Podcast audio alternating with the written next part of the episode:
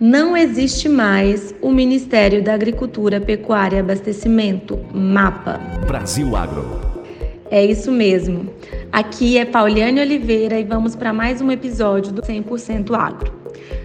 Na primeira semana de 2023, nós tivemos aí o anúncio uh, do governo Lula, PT, com a volta do Ministério do Desenvolvimento Agrário, MDA, e agora chamado de Ministério do Desenvolvimento Agrário e Agricultura Familiar e a divisão, com isso, do antigo Ministério da Agricultura e Pecuária e Abastecimento do governo de Jair Bolsonaro.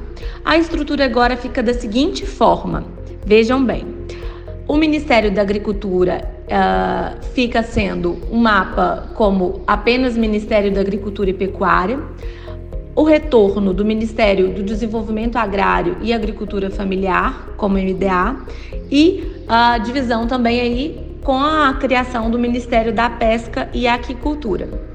E aí, dentro desse contexto, algumas estruturas muito importantes, como a estrutura do CONAB, que é responsável por acompanhar as safras do Brasil e pela gestão de estoques públicos dos alimentos, uh, e também o INCRA, muito voltado para a questão da reforma agrária, ficam dentro da pasta do Ministério do Desenvolvimento Agrário. E aí, com isso, eu acho que é muito importante nós fazermos uma análise histórica do que significa o agrarismo e do que representa o agronegócio.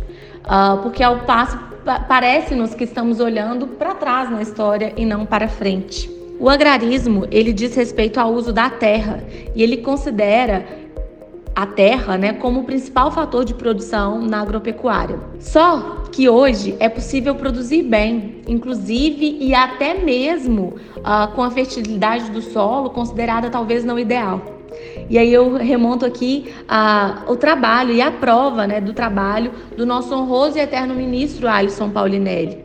Ele que mostrou que através da pesquisa e da tecnologia é possível produzir de forma eficiente, inclusive em uh, bioma tropical. E aí no presente, em pleno 2023, é, o que é determinante é a visão de uma, uma agronomia, né, de uma agricultura moderna, que se utiliza das ferramentas tecnológicas, da gestão, da profissionalização. Isso representa muito mais o agronegócio que nós temos no momento. E não é, é, feio dizer que o agrarismo está fora de moda, que é um contexto ultrapassado, porque de fato ele é. O agronegócio hoje ele incorpora todo esse contexto que o agrarismo tra trazia.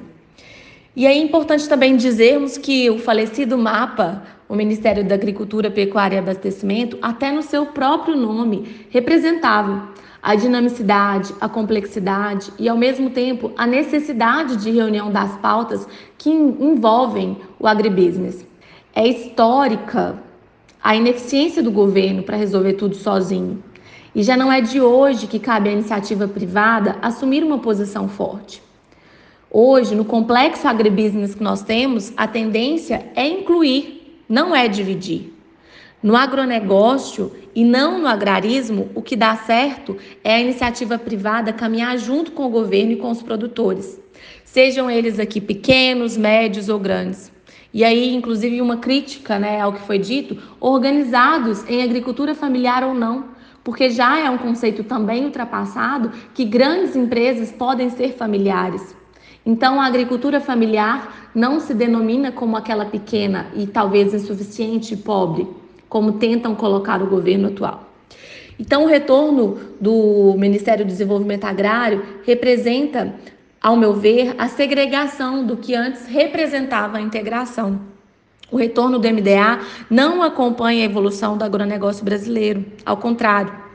Ele, ele divide as pautas que andam juntas com o desenvolvimento agropecuário, a produção, a distribuição, a industrialização, a comercialização da produção agrícola. Eu sempre acreditei que nós trabalhássemos, nós, o agro, para a união e integração do setor, reconhecendo as diferenças e buscando juntos agir para superá-las, sempre ciente do caminho que nós tínhamos ainda a percorrer, a superar, a avançar. E diante dos fatos, eu temo dizer que as nossas expectativas para o alinhamento do discurso do agro não são boas.